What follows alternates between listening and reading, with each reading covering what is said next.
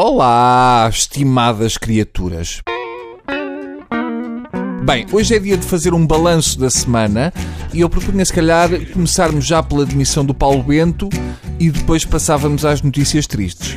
É uma pena, mas Paulo Bento vai ter que ver a qualificação para o europeu através da televisão. O Ricardo Carvalho já disse que acha que Paulo Bento foi um desertor e fez muito mal em abandonar a seleção a meio de uma qualificação. Já o Dani mandou dizer que ele pode ir ver lá a casa porque ele vai estar a jogar e não precisa do Maple.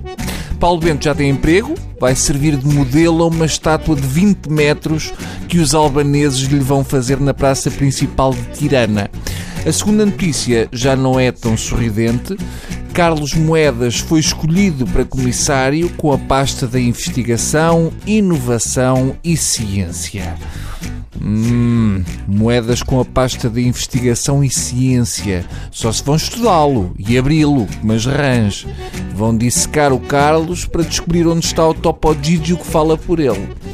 Moedas vai cooperar com o projeto de criação de emprego, portanto vai ser fácil, só tem que fazer exatamente o oposto do que andou por cá a fazer. Se querem que Moedas contribua para a criação de emprego, é fechá-lo na marquise e não lhe dar água. Quanto à pasta em si, é fraquita, é fraquita. Vai ser secretário de Estado de um finlandês com cara de quem gosta de dormir com cadáveres é um cargo muito fraquinho. A pasta atribuída a moedas em termos europeus remete-nos para a participação de Rui Bandeira no Eurofestival da Canção. Mas para mim, a melhor notícia da semana foi a de que Dalai Lama recusa-se a reencarnar se o Tibete não conseguir a independência da China.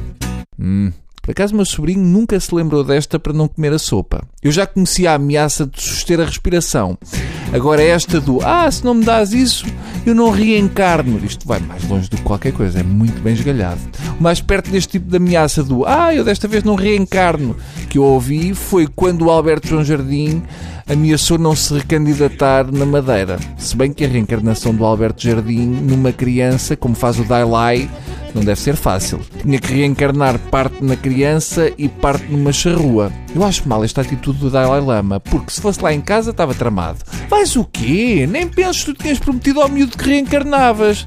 Pois, mas em vez disso vai haver um palhaço com balões. É mais divertido. Reencarnar é chato, porque por fora ele continua a ser uma criança, mas por dentro tem a próstata de um velho de 88. E sinceramente, eu não percebo porque é que uma pessoa que pode reencarnar se preocupa com o Tibete, com sítios tão bonitos para renascer, sei lá, as Maldivas, por exemplo. Eu, se fosse o Dalai Lama, preocupava-me mais com outras coisas. Eu tenho visto imagens no telejornal e anda por aí um tipo de turbante a degolar pessoas do Hare Krishna. Bem sei que eles são um bocado chatos, mas também acho um exagero. Está bem?